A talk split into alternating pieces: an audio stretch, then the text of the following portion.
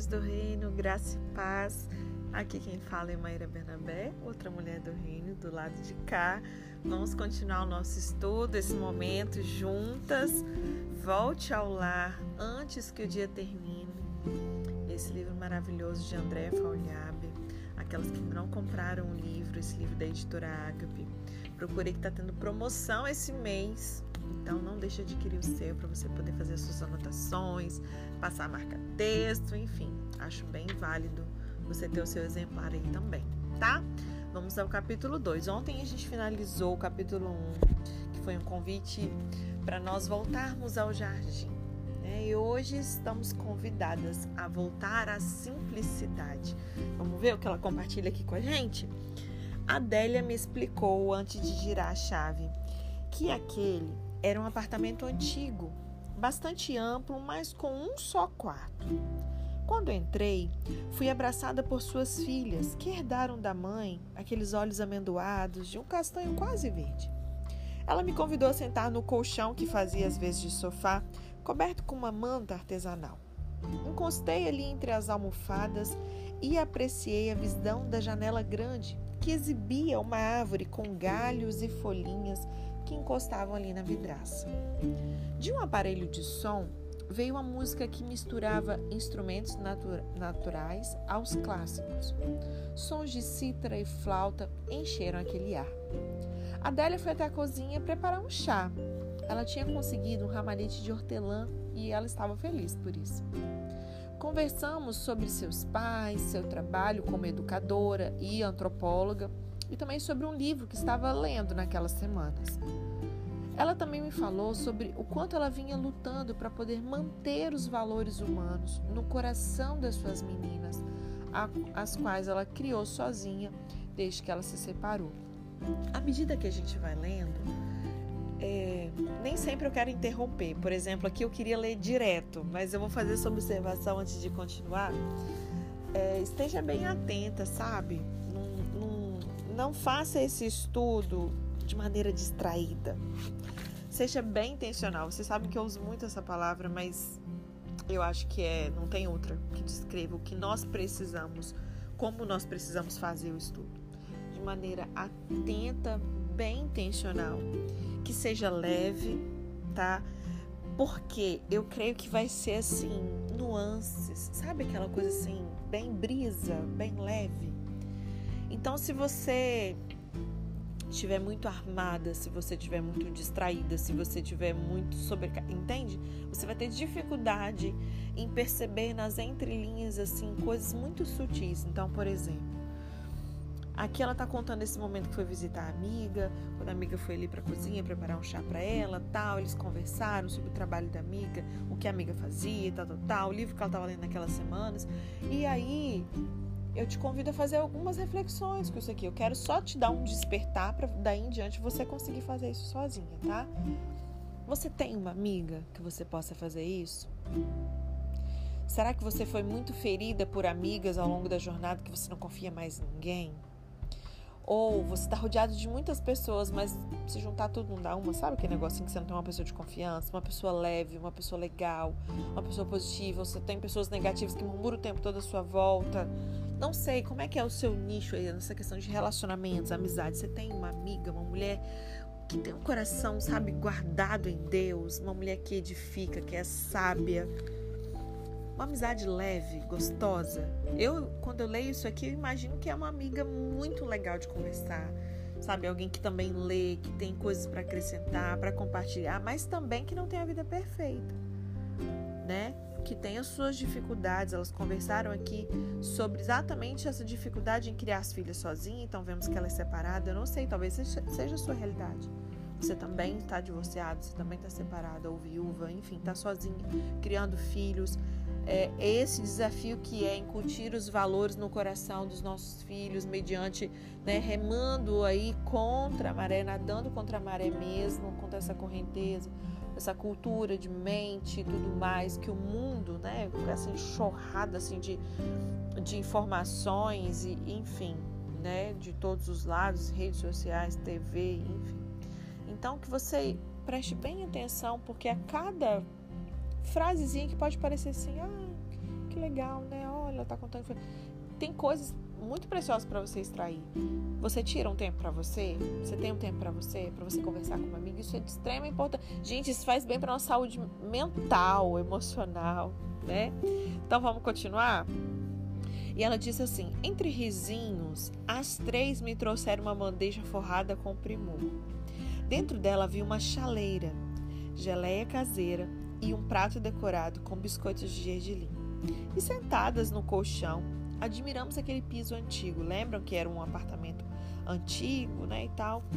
E o desenho dos nós da madeira em vários tons era bonito naquela luz da tarde. O armário da sala vinha acompanhando a infância das meninas e estava ali guardando louças descasadas, né, com tantas histórias ali ao longo da, da vida. E aí, depois do chá, fomos até o quarto, onde desenhos escolares enfeitavam as paredes. A filha mais jovem se dispôs a dançar para nós, usando um vestido bordado no peito. E chegou a hora de ir embora. Já no térreo fui convidada a conhecer algumas pedras secretas, escondidas ao pé daquela árvore grande, e a observar o musgo e as samambaias que nasciam no tronco daquela árvore. Essas samambaias ainda povoam as nossas lembranças sobre aquela tarde inesquecível. Que você tenha tardes inesquecíveis. Mas Maíra não tem tempo, porque eu estou trabalhando fora eu chego tarde, saio cedo de casa. Talvez então aqui Deus está te direcionando uma maneira, um motivo pelo qual orar. É, pense sobre isso. Fui à floresta porque queria ver profundamente, viver profundamente e sugar a essência da vida. Eliminar tudo que não era vida. E não, ao morrer, descobri que eu não vivi. Essas palavras de Henry David Thoreau, acho que é assim que fala, na sua autobiografia A Vida nos Bosques, da editora Antígona, de 1854, são como um mergulho em um rio limpo.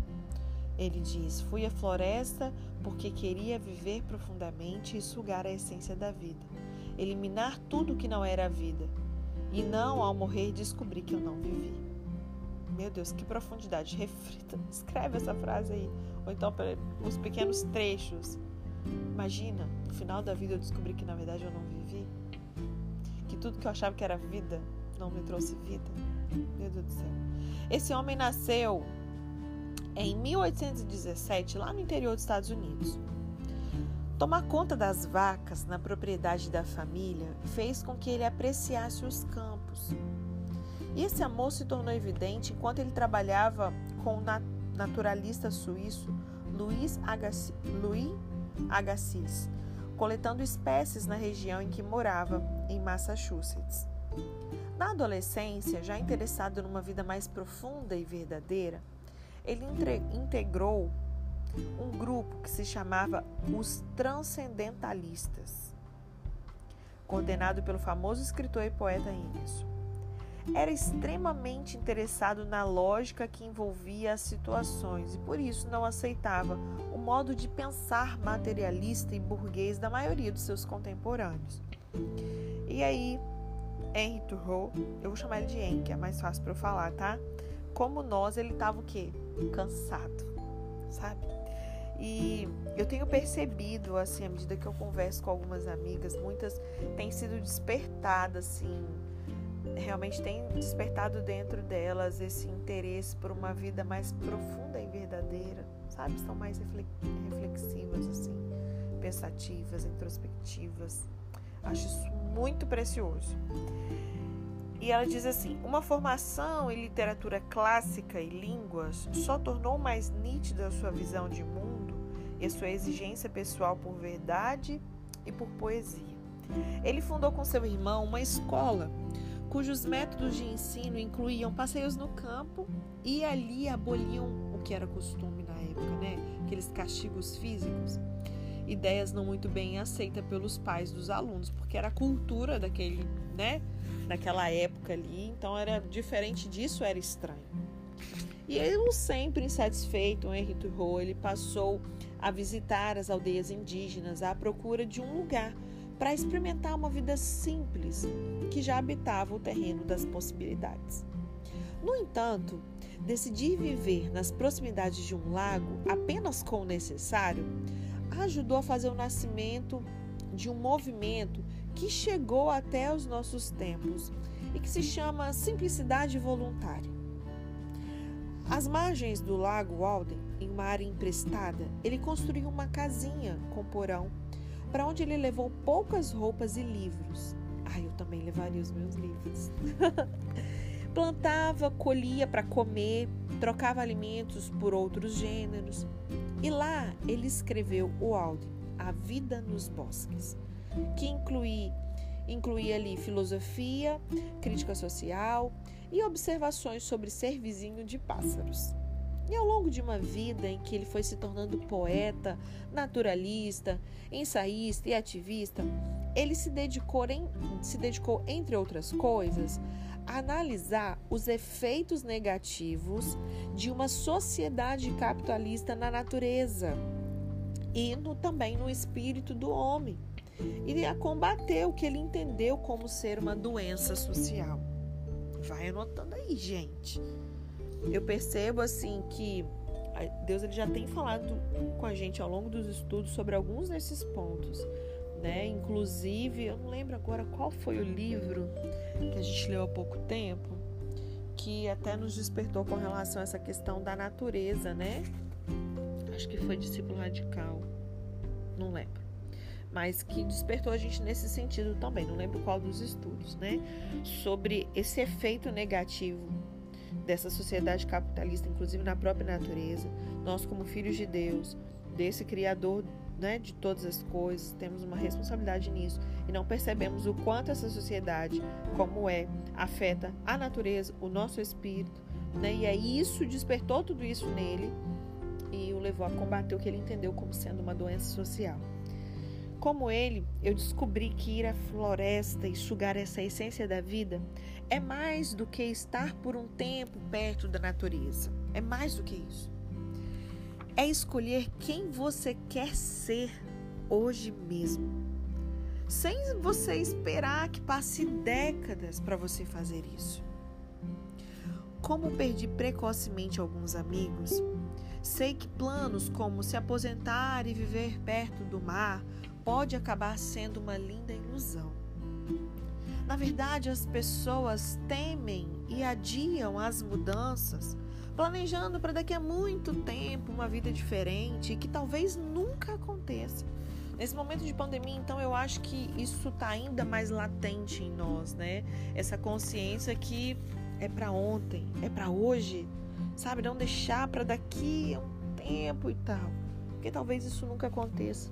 Muitas vezes, inclusive, porque não tem coragem de optar pelo agora. Quantas de nós não estão vivendo mudanças por medo? Medo de tomar essa decisão agora. Não, agora eu decido, não quero mais viver assim. Vou arcar com as consequências disso. Estou disposta a viver os processos. Porque quantos de nós está vivendo o que está vivendo hoje por não querer viver os processos? E aí o que, que acontece? Uma frase que vocês já ouviram que eu falo muito aqui, que eu ouço muito do meu pastor. Quem não vive o processo, quem não suporta o processo, não vive o propósito. E aí a gente nem vive o propósito e nem suporta o processo. E aí fica tudo perdido. Né? E ela diz assim: Eu escolhi a minha própria Walden, minha própria Walden. Eu fiz algumas dessas escolhas com a minha família, pensando naquilo que cabe em nossas histórias, respeitando valores que nos são caros e dispensando alguns formatos impostos. E eu quero te convidar a voltar a essa simplicidade, a fazer escolhas hoje, juntamente com a sua família, pensando aquilo que cabe para você. Não queira calçar o sapato do outro, sabe? Não se compare, não se meça pela régua do outro. Tenha sim inspirações, exemplos, mas respeite a sua história. Entenda aquilo que Deus tem especificamente para você, para sua casa, para sua descendência, para essa geração. Respeitando esses valores e dispensando aquilo que é meio que imposto, que está querendo que você se amolde, sabe? Aquilo ali. E essa Walden não é apenas um lugar, mas é um encontro de vários. E certamente é também a fuga de alguns lugares. Eu não quero excesso de bagagem nem uma vida complicada e por isso eu fui mudando tudo ao meu redor e aceitando a mudança que Deus promovia em meu interior. Como é que você lida com as mudanças, com aquilo que Deus está te revirando por dentro? Você aceita essas mudanças ou você continua resistindo? Eu lembro que antigamente meu marido falava assim comigo: parece um siri na lata. Vocês já viram um siri dentro da lata, assim, se debatendo? Oh, meu Deus, gente, aceita que dói menos, tá? É verdade, aceita que dói menos. Então não queira esse excesso de bagagem, dessa vida complicada, quantos fardos, quantos papéis que não nos cabe, quantos lugares que não nos cabe, né? E aí mude aquilo que você tem possibilidade de mudar ao seu redor, mude. E aceite essas mudanças que Deus está fazendo dentro de você. Não é, não é loucura, não é, é Deus que está aí, ó, já ministrando no seu, no seu coração. Então, a minha floresta hoje é feita de momentos excepcionais. Talvez essa ainda não seja a sua realidade, mas que isso traga assim, sabe, aquele suspiro e falar: Uau, uau, eu queria isso para minha vida. Que sua vida seja como a de Andréia, como a minha, feita de momentos excepcionais junto ao seu marido e filhos, se você os tem. Dá atenção àqueles que te cercam, de se resguardar, resguardar desse templo pessoal, ao som de orações que iniciam a cada dia. Lembram de ontem? As nossas manhãs, começando com esse tempo. Desde o canteiro de ervas na floreira da janela aos dias para poder ir à feira, as situações que me colocam diante da vida que eu sonhei. Qual é a vida que você tem sonhado para você? E aí eu te convido a fazer um paralelo e perguntar naquele momentinho de oração, no momento que você vai ficar caladinho, primeiro você vai perguntar e depois você vai esperar a resposta de Deus. Mas cuidado para você não se surpreender, tá? Pode ser que você surpreenda muito ao saber que o seu sonho está alinhado com o de Deus.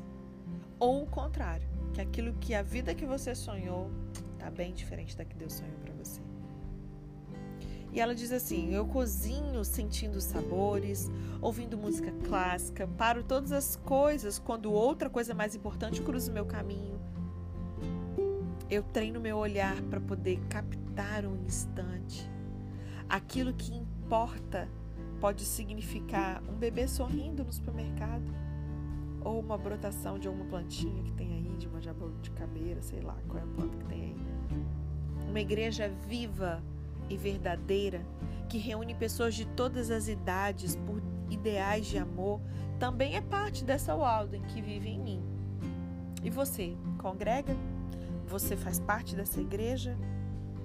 Lá você pode compartilhar momentos de adoração, gargalhadas, almoços de domingo temperados com amigos. A igreja é um lugar de encontro genuíno e democrático, de distribuição de amor. Ali, eu continuo aprendendo sobre tolerância, sobre bondade. Que também você pense nessa sua situação. Maíra, nossa, na minha igreja não é assim, não. Então, vamos rever isso aí também. Reveja a sua conduta, seu comportamento. Como que você pode ajudar a transformar esse ambiente? E se ainda assim, se você analisar biblicamente que esse ambiente ele não é muito bíblico, você é livre para escolher um lugar que seja, né? Eu sempre costumo dizer, procure uma igreja mais bíblica perto da sua casa. É isso que tem que ser, conforme a palavra nos orienta. Né? Então, você tem vários deveres de casa aí, mulher do reino. A gente não vai dar para continuar, para concluir. Esse capítulo é grande. A cada frase, assim, a gente ficaria pensando em várias coisas. Então, a gente vai destrinchar esse convite de voltar à simplicidade ao longo dos dias. Creio que segunda e terça ainda a gente vai estar falando sobre isso, tá bom? Então, pense em cada um desses pontos, ore a respeito. Aproveite o sábado e domingo que a gente não tem áudio aqui para ouvir, né? Para você ouvir Deus responder as suas orações de cada manhã, cada ponto mencionado aqui. Amém? De acordo com a sua realidade, o momento que você está vivendo, de acordo com a estação que você está, olhando, obviamente, para a próxima estação, porque às vezes, prestem bem atenção nisso, Muitas vezes a gente pode se distrair nos processos da estação atual e acabamos ficando 40 anos onde deveríamos ficar 11 dias. Onde deveria ser lugar de passagem virando habitação.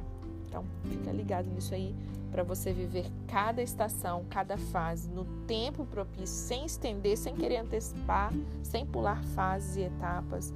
Amém? Confiando aí verdadeiramente na totalidade, de maneira integral no seu Senhor, tendo esses momentos preciosos com Ele. Volte ao lar antes que o dia termine. Volte ao jardim. Volte à simplicidade. Amém? Deus te abençoe.